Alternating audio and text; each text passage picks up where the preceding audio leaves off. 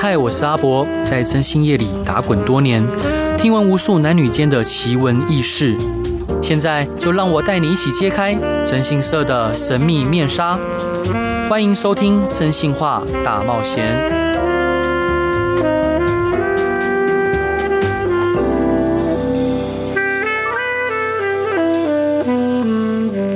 Hello，各位亲爱的听众朋友，大家晚安，欢迎回到飞碟电台，收听由我真心社阿仔所主持的《真心话大冒险》，每周一到周五晚上十一点到十二点，用声音、用故事、用音乐陪伴你。嗯，今天在我身边的是我们一个很重要的文案伙伴，他叫阿军，叫叫阿军可以吗明明就是有英文名字叫 Fanny 就好了。 ？OK，我我觉得我我比较喜欢用中文来称呼大家，那就就就称呼你阿军吧，好，好吧，阿军这样。好，你开心就好啊，。是那个阿阿阿军呢、其实其实我我现在有点忐忑，因为因为我们公节目是预录嘛，是，然后昨天昨天九月一号，嗯，就是好像我们第一集播出，我自己不敢听哎、你有帮我听吗？我有听后面，但因为工作忙太太久，我就想说那就听一下后面，就发现时间来不及，来不及。但是还是有听听嗯好，后我面一我点不我点。不太敢听，好害羞哦不会啊讲的蛮好的啊，台风蛮稳的啊，啊。真的、啊、是啊好好好，谢谢伙伴。伙伴就是我想问啊，就像嗯，在接触我们公司之前跟之后，就是我们公司在征信社对你的来说有没有什么想象中不一样的地方？你们征信社其实。呃，其实征信社大家想就是大众大众的印象可能就是啊抓奸呐、然后就是好像很黑啊。嗯黑因为我自己之前就曾经在顾问公司里面就有曾经碰过说，哈、征信社它是双面收钱的。对对对对，所以我们也是处理了那个案子。对，所以其实对征信社，坦白说，一开始的印象会觉得哦，好像没有到那么的好。对，对，但是后来发现，哎，就是从你们的文章，然后跟你们做的事情，就是在接触完之后，就发现哦，原来征信社可以做的很有温度。是，对，其实是可以做些什么，可以去帮助人的角色的。哇哦，对，所以我我就把它当称赞收下来了。是是称赞 啊。是，那那嗯，除了您刚提到说，在你原本的印象，征信社可能跟黑道挂钩啊，可嗯能做一些负面啊，或者是比较没有那么道德底线的事情。嗯，然后提到说，征信社可能处理都是比较阴暗面的事。是。还有没有什么在你传统的印象中的征信社？我觉得蛮油的诶，觉得油的好像里面出来的人就是嗯比较狡诈吧，狡会诈会有这种感觉，就觉得啊、是不是蛮油条？因为我个人很怕那种说话很油的人，是对，所以我其实蛮害怕的。哦，对啊那我说话有油条吗？没 有你，第第一次见到你，第一次见到你电话的时候，完全不会想到你跟征信社是完全搭不上边的。为为为为什么？就但是倒是会觉得，哎、是不是诈骗？ 诈骗。这样讲可以吗？是，当然没问题。是是是因为是因为声声音的关系吗？对，就是你讲话特别的，特别的，呃，彬彬有礼。彬彬有礼，对嗯，对，然后就一直叫伙伴，我想说，哎，是不是我们还不熟，你叫什么伙伴？你凭什么？对，之类？就是第一天第一通电话打来，因为我们那时候就是你是自己主动打电话给我们，嗯所以那时候一听到你声音，想说，哎，这人是诈骗吗？哦，是，对跟，但是不会觉得油条啦。哦，了解。嗯跟各位听众朋友报告，就是因为我我每天要处理事情比较多，所以为了节省就是大脑运作的空间呢、啊我就会比较快速的把大部分人称为伙伴或兄弟或姐妹，然后这样子就可以暂时可以不用记他的名字或称 呼，就会比较方便。是，那那接触之后，你有发现就是我们呃比较就跟你想象中差异的地方吗？想象中差异的地方啊，就哦，原来做的事情比想象中的还要多元，因为毕竟以前不会想要接触嘛，对，就会觉得说，哦，就是啊，这世界上怎么那么多奸可以抓？啊是。对，但是后来就发现哦，就是像我觉得有几个你们之前做过的几个点，就是哦帮忙找小孩啊，对帮忙对找一些就是找宠物啊这些，嗯然后嗯找到自己可能失散多年的父母、家嗯人等等的。我觉得其实这些东西都是很暖心的。的部分。对，对啊，就会觉得说，你们已经把征信社这个功能就是发挥到最大化，就像你说，就是一个万事物的概念嘛，哎，伙伙伴，你你说你没有想过找真心社，你没有想过要调查男朋友吗？也没有想过要调查，我很少哎、很少，但还是会有吧。你你如果以后你有老公，如果他可能疑似有外遇，你会你不会想找征信社调查吗？或你想查个水落石出吗？我当然会想查个水落石出，但是我更会倾向于嗯，对方亲口告诉我。谁会亲口告诉你啊？对啊，少所以少吧 所以这种东西，嗯，所以这种东西就是，其实人的眼睛不太会骗人。啊，那他没有经过训练对啊，对，可能我接触的比较单纯，是，嗯我觉得人的眼睛是不太会骗人的，嗯所以其实基本上有有发现什么端倪的时候，我就会跟他说，你要不要直接讲？就是我们直接来谈谈，就是你如果觉得我曾经有碰过男朋友疑似 嗯，疑似劈腿，搞不好是真的劈，我也不知道。嗯对，对，反正我有抓到他跟其他女孩子。我跟你说，女生的直觉很准，很准，我从来不会去查对方的手机或者什么东西，我嗯很懒。对对，但那一天就很突然就觉得说，啊好像有点想看一下，对，然后就打开就发现，哎，在跟妹子聊天哦，然后啊前面的讯息就删掉了。对所以我觉得这是更有鬼的事情嘛，对就是你没事干嘛去删讯息呢？是，对，所以我就我就问他，然后我就我就想了一整个晚上，然后我就跟他说，其实这对我来说已经是因为你们也偷偷出去过了，对对，不管中间他可能跟我说，哦，他们当然只是出去喝个酒什嗯么，不管。那我就说，这其实已经是背叛了嘛。那你就自己，我觉得坦白从宽，抗拒从严，对。然后我就说你，我我后来其实答应他，我就说，我就说，反正我觉得东西坏了就修，感情坏了也就是继续修。好，对是哦，对我那时候是这样跟他说，所以就继续在一起了。嗯，继续在一起，对，但是基本上这种信任的东西，你就会已经打破了，你不太会，没有办法再去像以前这样子信任他。是，对啊，那你说还经过这样的状态，还会不会想要去查对方？我觉得我自己啦，我都是自己、自己看自自己看自己想要看的东西，对，所以我就觉得，如果一段感情已经走到这边，那我其实找征信社也于事无补了吧。即即使你们可能已经在婚姻里面了，你也会觉得，就就找真心社也没用吗？基本上，对方如果已经做做出这样的事情的话，那我找征信社来，嗯，我可能就是帮忙搜证，对对，搜证就是好离婚。对，我觉得就没有必要再去坚持下去了。他没有必要再坚持下去。对啊，哦，所以你是这样个性的人，我会我会忍。其实让我知道我说放弃的那一刹那，其实是已经可能忍了很多很多年了。嗯嗯嗯，对，会忍很久才会提出这样的，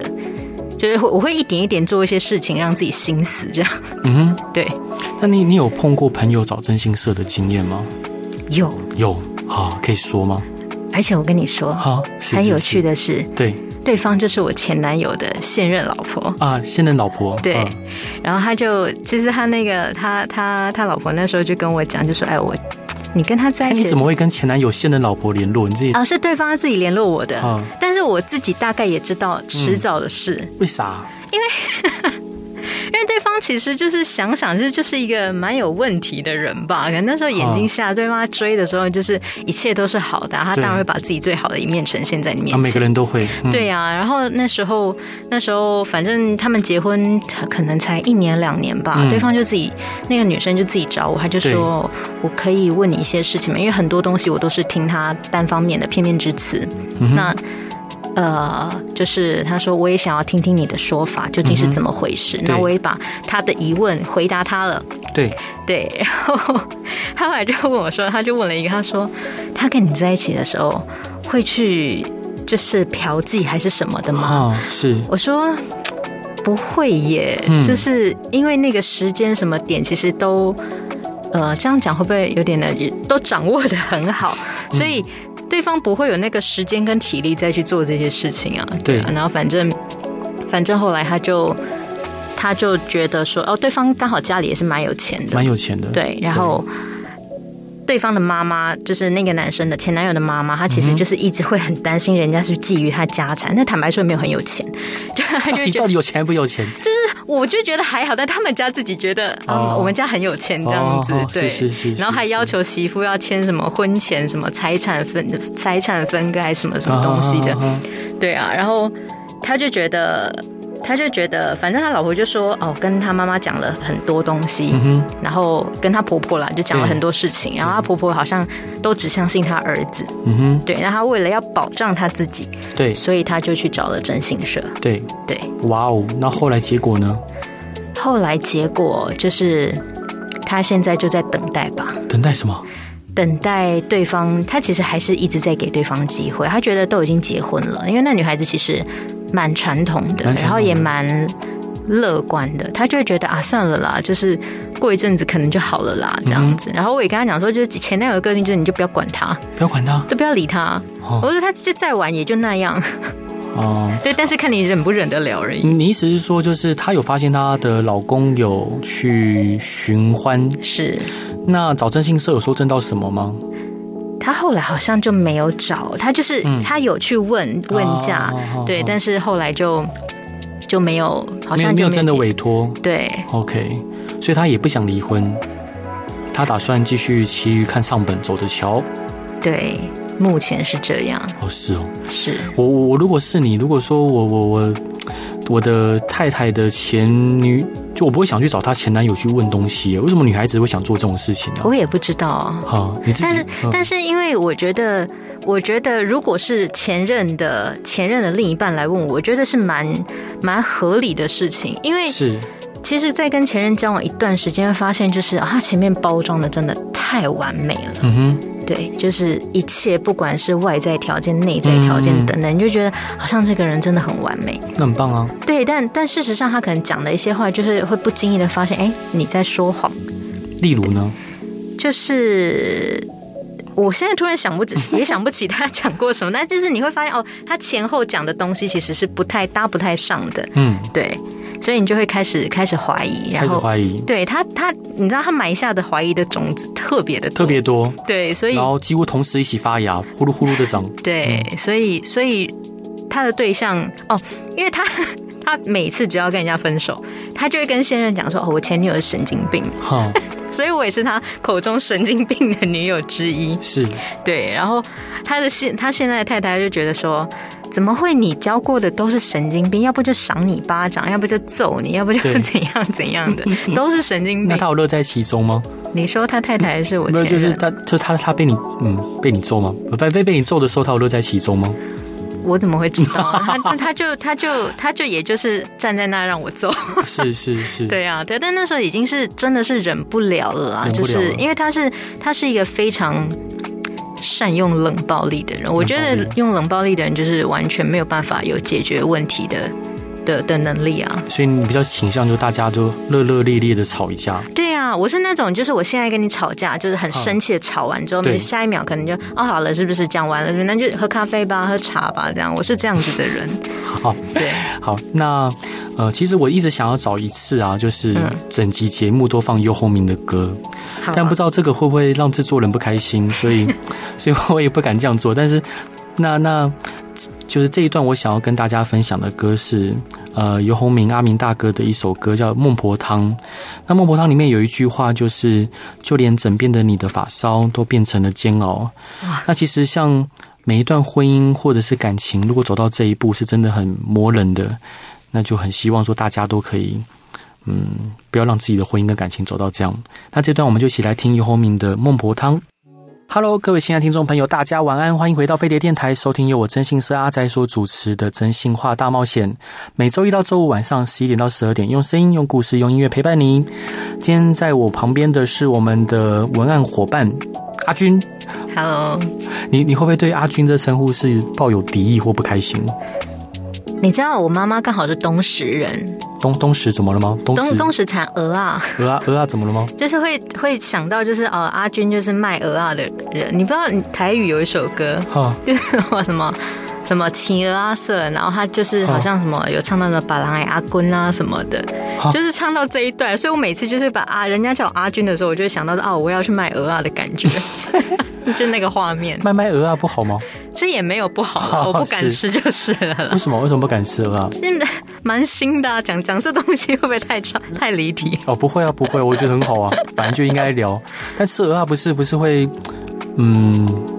有精神吗？有有有精神吗？嗯，我吃其他的东西也可以有精神 啊，我看小鲜肉也可以很有精神啊。是是是是对是，啊，是那那个好了嗯太新了，我有点害怕。好，了解。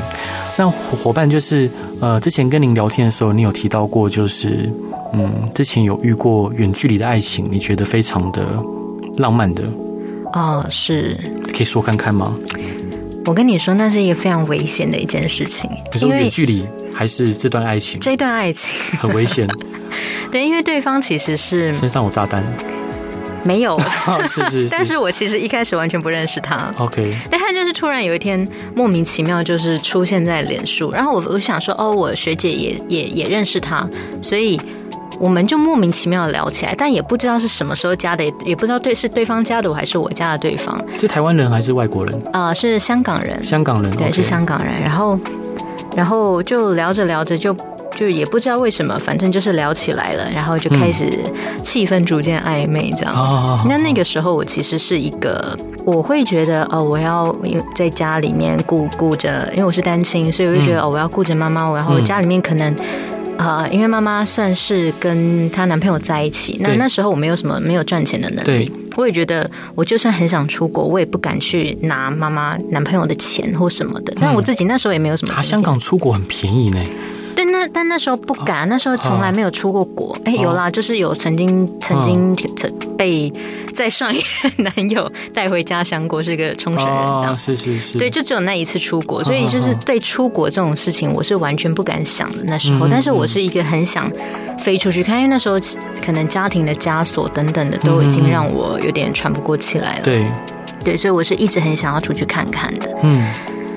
那对方就跟我说，他就说嗯你就来吧，嗯，然后我我他就说你就是只要付机票钱就好，其他什么住还要啊。还要还要让你付机票 钱，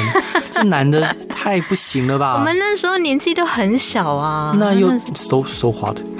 哦 没有，我从来没有让女生付过钱，我我忘记了，反正反正他那时候说那时候就他就这样讲，反然正后落地招啦，你就付机票钱，落地招待，嗯对对对，他就说他就说反正其他东西他来想办 法，嗯嗯对，然后他就一直鼓励我说你你的灵魂就是想要出去看看的，那那你为什么不去呢？对啊，我就说我又不认识，我又没有真的见过你本人，我也不认。就是其实实实际生活上还不是还是不认识你，有点算。嗯。那如果这个男的刚。刚好住柬埔寨呢，你也就飞过去 了，对，对我那时候很疯，我那时候二十岁嘛，哦就正疯的时候，好，就觉得呃，我感觉上就是那个直又是自己的直觉，然后哦就觉得说、我真的想去一趟。好，真的喜欢他，我想去，我想见你，对，因为那个男孩子他他是一个。他喜很喜欢《小王子》这本书，啊，很多人喜欢哦，对对对 对对。但那时候就是在聊，你知道那种灵魂的共鸣，你知道他在嗯聊 OK 很多事情的时候，就会觉得哦，是真的聊，而且他是那种嗯自己是穷游，他就是已经去过很多个国家，然后他一路是缆车，对，然后游欧洲，嗯对然后可能就是哦，我我特别喜欢他一张照片，我到现在印象非常深刻，嗯他是跟一群。呃，有点是比较第三方世呃世界国家的小朋友，一群小朋嗯友、嗯嗯一起拍照， ，OK，对，然后他也过得很像流浪汉的生活，嗯他就是走到哪就是缆车啊，然后就是他他是一个非常非常亲民的人，然后他长得也很像流浪汉，是嗯蛮像棒的，对像到我朋友说他凭什么坐在餐桌上 吃饭，他应该要坐地上，啊地上比较适合应他。该对对对，他找的找个角落，嗯对对，他的印象就是这样子。嗯然后反正那时候就去了啊、那时候也不疑有很很怀疑啦。其实我朋友所有人都很想拉住我，嗯对，但我还是就是毅然决然就去了。 ，OK，对，那那时候哇，因为他在澳门工作，他是香港人，但是在澳门工作。对然后我那时候就自己第一次出国，然后就到了澳门。然后我还记得是在那个嗯市政厅那边，市政厅有一个喷水池。嗯然后那时候是下午四点，他跟我约下午四点在那个时候在那里见面。然后我还我还记得就是看到他的第一眼，我们刚好隔着一座喷水池，然后那个水花啊，然后那嗯个夕阳啊，就一切都很浪漫。很浪漫，对，然后我们那个两个那个时候在在呃，就是算是我就住住他家嘛，他还对跟一个葡萄牙室友同嗯同居，对，所以我们下午的时候，他可能下班回家，他的室友就弹吉他，然后他人就抱着个垃圾桶嘛翻过来在排鼓，哦然后我就在旁边唱歌。然后嗯我们玩完了之后，我们就是出去散步，每天都会出去散步，在嗯澳门的街头，而且澳门是一个蛮浪漫的地方，对，你就每天出去散步，然后做一些蛮疯狂的事情啊。嗯，对，就是比如说。也不算偷人家东西，啊但就是可能就是会去捉弄人家之类，就是很调皮这样。 OK，应该真的有偷人家东西。没有没有，真的没有偷人家。 我看你的眼神，应该是真的有偷，只是现在广播电台上不能讲 而已。没有没有，就是看到一包烟，他就把它捡起来，啊，然后捡起来，然后就拿去抽。嗯，哎对，就 说就偷人，这就是偷人家东 西，这没什么好讲的。嗯，对，事实上我们还知道是谁掉的哦然后是我们也是没有还他的意思。 ，OK，好好，这对个好孩子不能学哦，要对真的不能加注警语， 对，嗯，好，还有呢对，，所以那个时候他是唯一一个，就是分开之后，他还是会一直鼓励啊，他说啊，就是就是、嗯女生嘛，那个时候就觉得啊，你就是那一朵小玫瑰啊。我也知道他其实蛮花心的，哼，啊，好好好，对，但是。但是我就觉得，我们那个时候就是非常享受在当下，嗯很跟对方很亲近的那种感觉，然后很疯狂的去做一些事情，对然后他也常常会说啊，就是我其实那时候很没有自信嘛，对对，然后他就会他就会跟我说你很说棒很啊，多鼓励的话，对对，他就说你就是那朵小玫瑰啊，就是在那么多花这个花园里面，他说你就是那一朵独一无二的玫瑰啊。嗯对，那时候二十岁当然会被这种话吸引嘛。嗯哦，他还有一个点是，那时候我去他家嗯，我看他是我唯一一个到现在，我看着他小时候的照片，对，跟他长大之后的那个眼睛、眼神嗯是一样清澈的。我为什么刚刚说到他在电那个跟小朋友的合照那一张照片，我非常的喜欢，是他那个时候的眼睛是非常非常干净的。是，对，就是很纯粹。他可能就比较嬉皮的灵魂吧，就是很纯粹的，就是很爱这个世界。但他也是跟我一直跟我讲说，啊，你出去，你一个女孩，你真的要很小心。嗯，但是你可以去任何你想去的地方，只要你想。所以他其实是一个改变我一生蛮大的人。对，对，后来呢？后来因为还是远距离嘛，然后我也觉得我没有办法太有安全感。那他自己也很清楚，他不是一个。当时他也才二十出头岁，他也对觉得，嗯，可能他还没有想要结婚或对干嘛的。对，对，但是那时候我是一个想要定下来的人，才二十岁，你有病吗？ 我很早就想要定下，我不是 OK 我不是就是是会想出去玩、出去看，但是我就觉得我就是要跟这个人在一起啊。哦，那我跟各位听众朋友报告，我根据我的经验哦，那种通常很早说要定下来 的，通常很难定下来。那那种很常就是我我只常态啦哦，常态那种说啊，我不要定，我不要定，结果不小心就结婚了因为我那时候十几岁的时候就开就玩的很疯啦。啊，是，对啊，就是是没有到一直换男朋友，但是就是会，就是也觉得啊，这爱爱情也没有算什么这样。好、对了解，对，所以二十岁那时候遇到一个，可能这辈子经历过的男孩子啊或女孩子很多，对，但是，呃，让我心动，真的走进心里面最深处的人没有很多个。嗯哼。对，其实刚刚伙伴你提到远距离的恋爱，但其实，在我们征信社的呃来咨询我们的案例里面，其实蛮多都是远距离的情感，嗯不管是夫妻，不管是情侣啊。那我也蛮印象深刻的是，有一名当事人，她住在北部，那她的男朋友住在高雄，嗯那她告诉我，她常常打电话找不到她男朋友，嗯就男朋友就不接电话，然后刚刚讲说啊，我隔天问他说怎么了，他说我睡着了，嗯我手机开静音，或者是不然是我在开会，那他也无法去证实说这个男朋友讲的到底是真的假的。然后有一天他发现，就是有一个有一个人传讯息给他，嗯给我们当事人，就说你是谁？ 好，那他就是这个是一个丈二金刚摸不着头脑的一句就没来由的一句话嘛。是啊，他就反问说：“那你又是谁？”好，他就说：“我在我男朋友的手机里面看到你的电话，嗯然后啊、呃你是他的前女友吗？”好，他大概就知道说这个女孩子在讲什么了。嗯好，那他就回拨这电话给他，就跟他讲说：“我跟他，我跟他是真正男女朋友。嗯然后虽然是远距离，但是我们有论及婚嫁。嗯 我们我们定到可能明年底要结婚。那女的跟他讲说：“嗯，可是我好像才是他女朋友哎、嗯我们在一起也已经两年多了，哇，他傻眼。嗯那他也无法分清楚到底这女的讲的真的假的，嗯好、因为他一秒也不想要再多听这女的讲下去。他说好，那让我冷静一下。接着他打电打电话给我们，他希望我们帮忙调查，说这事情到底是真的是假的。嗯那这个男的非常的优秀，好，其实嗯有一个稳定的工作在金融业，然后我们当事人的爸爸妈妈也很喜欢他。这男的是天秤座的，是那一 种大家都想要都想要让大家都喜欢他的那种天秤座，做的蛮面蛮典面俱到对，。蛮典型的。那他爸妈也喜欢他，他们也约定好，就是明年底要结婚。那当然，我们这客户家道也蛮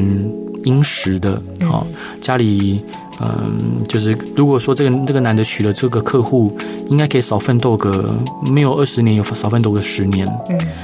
那他其实我问他说：“那你你你你有除了想要调查以外，你想做什么吗？譬如报复啊，或拆散他们啊？”他说没有，好，他说没有，他只要帮我调查就好。那其实呃，当我后来帮他调查之后，这个男的确实跟另外一个女生同居。因为同居的关系，所以这男的几乎晚上到一个时间点就不会接我们当事人电话。嗯哦，几乎不会。那后来我就把这个画面给这个女孩子看，那这女孩子她就跟我讲说，她其实呃之前就很想要出国发展，啊，她想要出国发展，因为她对于就是呃广广袤的世界她非常有兴趣，她想去各个国家看。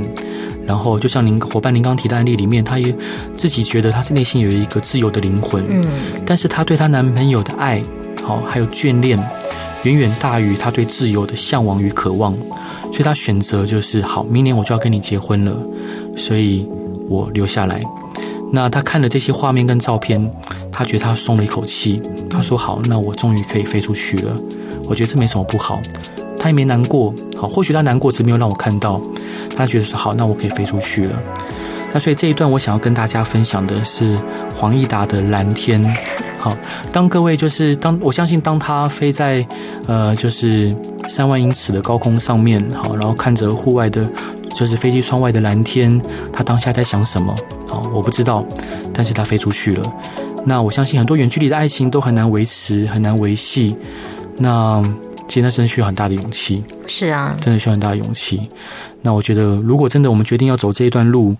那我觉得双方都应该要付出相当相当的信任跟自律。好，不管如何，就祝福那位女孩，希望她现在过得开心。然后，那这这段想要跟大家分享就是黄义达的《蓝天》，我们一起来听听看吧。Hello，各位亲爱的听众朋友，大家晚安，欢迎回到飞碟电台，收听由我真心社阿仔所主持的《真心话大冒险》，每周一到周五晚上十一点到十二点，用声音、用故事、用音乐陪伴您。然后，如果各位亲爱的听众朋友，呃，有任何问题啊，任何想问的或想要分享的故事，或者是你有想要听什么样的主题，都欢迎来到真心社阿宅的粉丝团，还有利达真心社粉丝团留言。那今天在我身边的是我们呃协助我们进行文案编辑的好伙伴菲尼，终换终于换回菲尼了，对，换回菲尼了，是伙伴伙伴，其实我到现在还是很紧张哎。为什么？就昨昨天我在广播上的声音是可以的吗？可以啊，啊，那那节奏蛮有磁性的。 是是，哎其其其实其实我我我我我，因为因为自己听自己声音会觉得怪怪的，是你自己听自己声音会觉得怪怪的吗？自己听自己声音，可能自己听自己唱歌的时候会觉得有点奇怪。奇怪，对，但你还是唱，偏偏唱，我偏要唱，哦因为我就想唱。 我就想唱，即使你觉得，好，我我我真的很很很很很不好意思听到自己声音哎，但是你不听，你怎么会知道说自己说了什么，然后哪里可以 加强？哎，我只能只能拜托那个伙伙伴您跟制作人大哥。不不提提提醒我了， 对我你真的很紧张，讲话都开始结巴。对对对，我真的是非常紧张。哦，就从远距离的爱情聊到，我想聊到您您自己，就是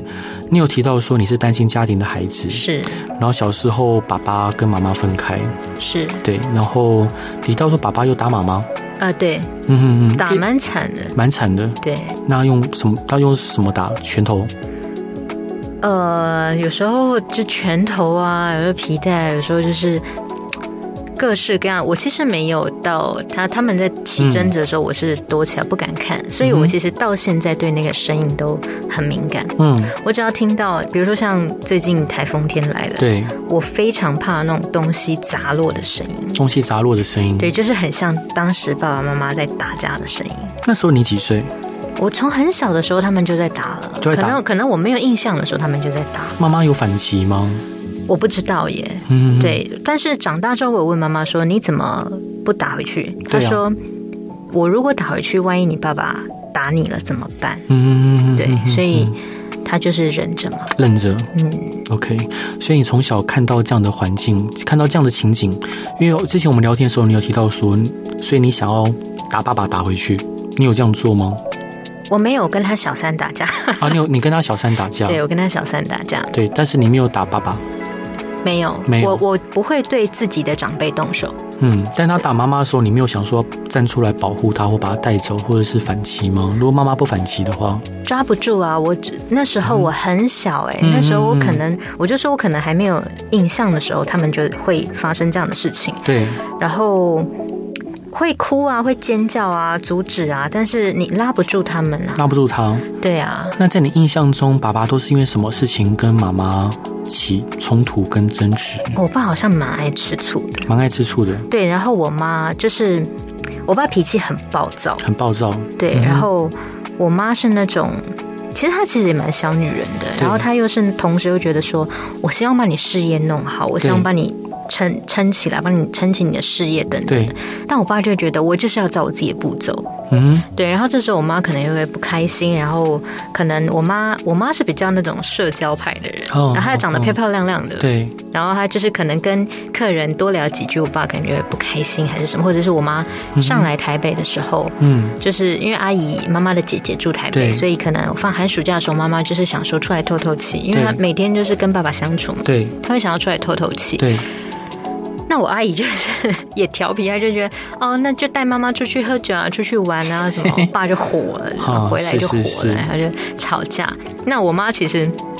讲话被我妈本来是一个讲话非常非常温柔的人，对，然后可能长期跟可能被我爸不管是言语暴力还是身体暴力，对，久了之后，然后可能呃奶奶又不是那么的婆婆的部分，可能又不是那么的能够有同理心嗯的这样的状况下，其实我妈到最后就是开始反抗。哼，反抗，所以她讲话就是也是各种人身攻击 OK 攻击我爸，举能举例吗？就是比如说，嗯比如说她就会，因为我奶奶其实也是在当时那个年代算对是人家的妾，对，那这一件事情其实也是我爸爸最心里面最深的痛，因为他从小就被欺负啊，就是啊，对你就是 say 呀干啊还是什对，对，么。对，对，我妈就开始就也开始骂这种话，就 就是拿他最痛的地方戳他，对嗯对，所以其实长大之后，因为我妈也曾经这样对过我，是，对，她就说你就是你爸不要的孩子，嗯嗯嗯，就是等等诸如此类。所以我后来长大之后，我会跟我妈讲说，你真的不是我想说这种话，就是你被打真的是 蛮有理由啊，的，不能不能不能这样讲，不能这对样讲，对对对对对对这个但是我就说，我就忍下来。当然打人不对，只是说你真的讲话也应该要调整一下。是对是，在这边那个打个岔，就是我们利达征信社有提供免费的家暴收证。好，什么是家暴收证呢？呃，不论是你可能受家暴的妇女，她可能需要安置。好，我们可以协助她。我们跟基督教妇女会，好，我们跟呃相关的社服团体，我们可以提供协助安置。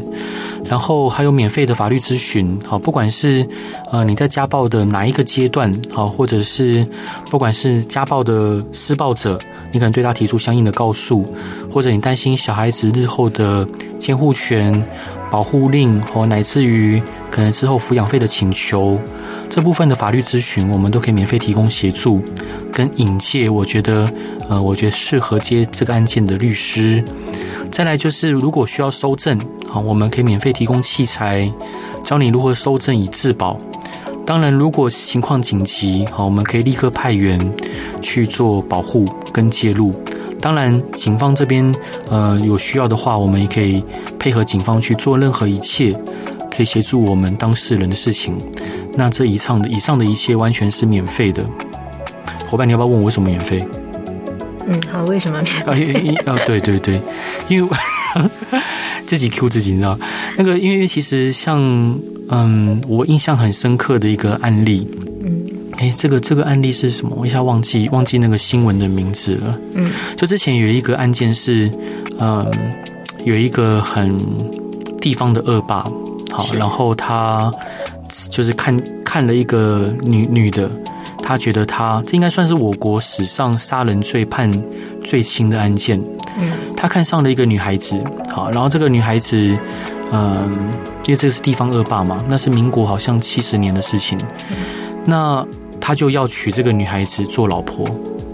然后这女孩子不从，那他就侵犯了这个女性，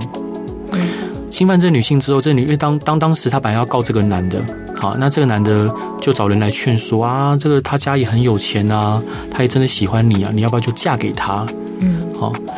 那后来这女的就嫁给他了，因为当时确实她也很怕，就是事情传出去被知道。嗯然后后来因此这个，后来这个男的就太坏了，甚至还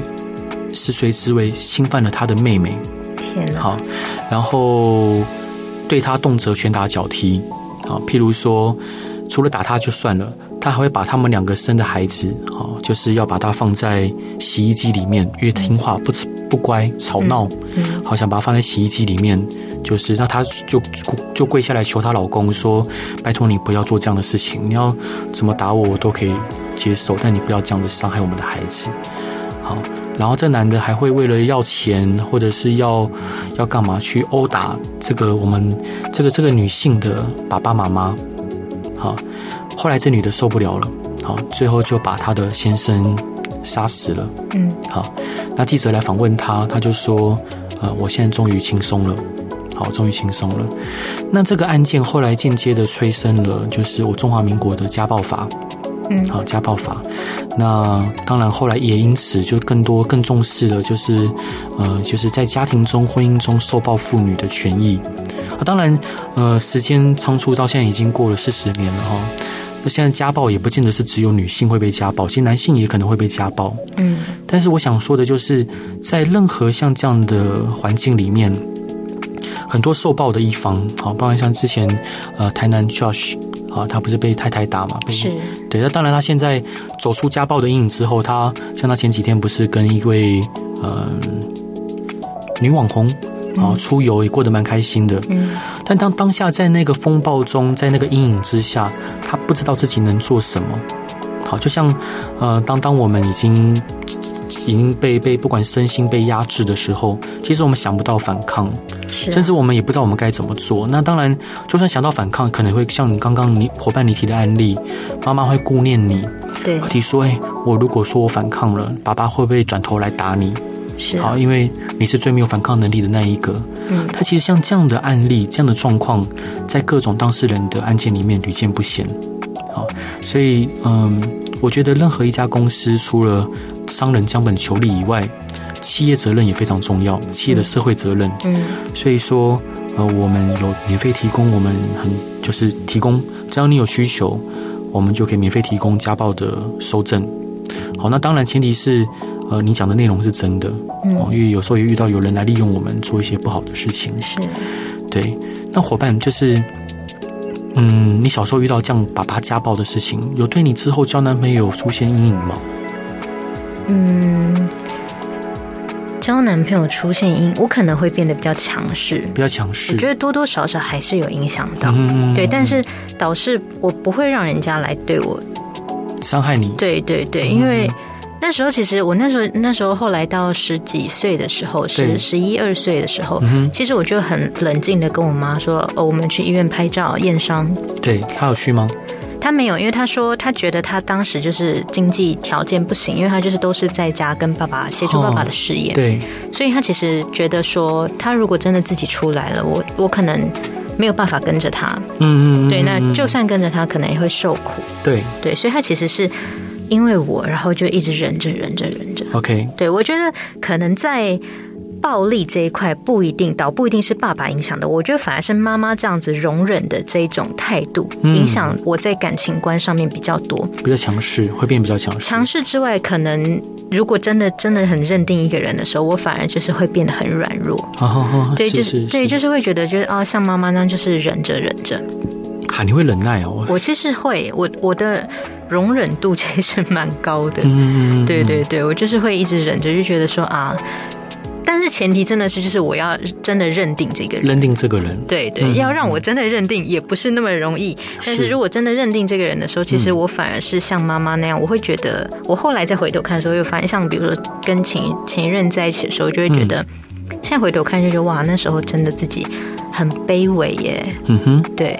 我我那个刚刚你有提到说妈妈会担心啊，如果我离开爸爸，会不会就是你的生活变得对，比较经不济好？条件，对，其实这部分可以透过抚养费的请求来改善。好，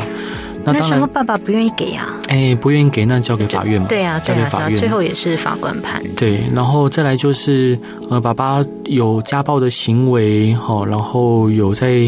嗯，离婚这件事有归责于爸爸的室友，其实都可以提出损害的赔偿。嗯，好，所以说这部分加上妈妈如果长期就比较是在经济上比较弱势那一方，其实都可以透过法律的救济的手段去解决。嗯，那当然，呃，爸爸不愿意给的部分，或许可以透过征信社的协调谈判来处理。也就是说，嗯，在很多的时候，其实我们会碰到当事人他因为自己所知所见、所学所能嗯有所限制，所以他会不敢跨出去婚姻的那一步。即使这个婚姻可能千疮百孔，即使可能自己是受暴的那一方，然后小孩是每天看着妈妈被欺负、被呃被霸凌啊、被凌虐，那他不敢跨出来，甚至时间拖得越久，因为他自己可能觉得，呃，经济能力掌控在先生身上，他越来越害怕。是啊所以。我们希望说能提供我们这方面的协助，来帮助更多当事人愿意走出去。伙伴，今天真的很谢谢你。嗯，然后谢谢你来上节目分享。那各位听众朋友，如果有任何疑问哈、有疑虑或有需要帮忙的，拜托，好就找我们，反正也不用花钱嘛。就找我们好，那欢迎来利达真心社的粉丝团或我真心社阿宅的粉丝团。但我要跟各位报告，真心社阿宅粉丝团内容乏善可陈，没有什么东西。 伙伴，那个第三段，那个你要分享什么歌给大家？啊、我那时候很常听我妈在听郑秀文的《值得》，值得？你刚刚说迪克牛仔，怎么变自救文了？没有，因为 就你后面讲到妈妈，就是父母的这一段，就是啊，哦妈妈其实真的就是，嗯，她就觉得，我觉得那时候那时候应该这首歌撑着她走下去的吧 OK，莫名好其好妙的，不要撑了，没什么好撑的。真的。而且对其实我觉得对孩子的影响，可能妈妈都会觉得说，哦，我要维持住一个婚姻，其实对孩子比较好，但是其实没有 No, no 真的没有。就是如果孩子一天到晚一直在那种父母吵架甚至打架的环境中，嗯真的不会对他比较好。没错，不值得。是，那我们就来听郑秀文的《值得》。那今天真心话大冒险就到这边结束，各位拜拜，晚安。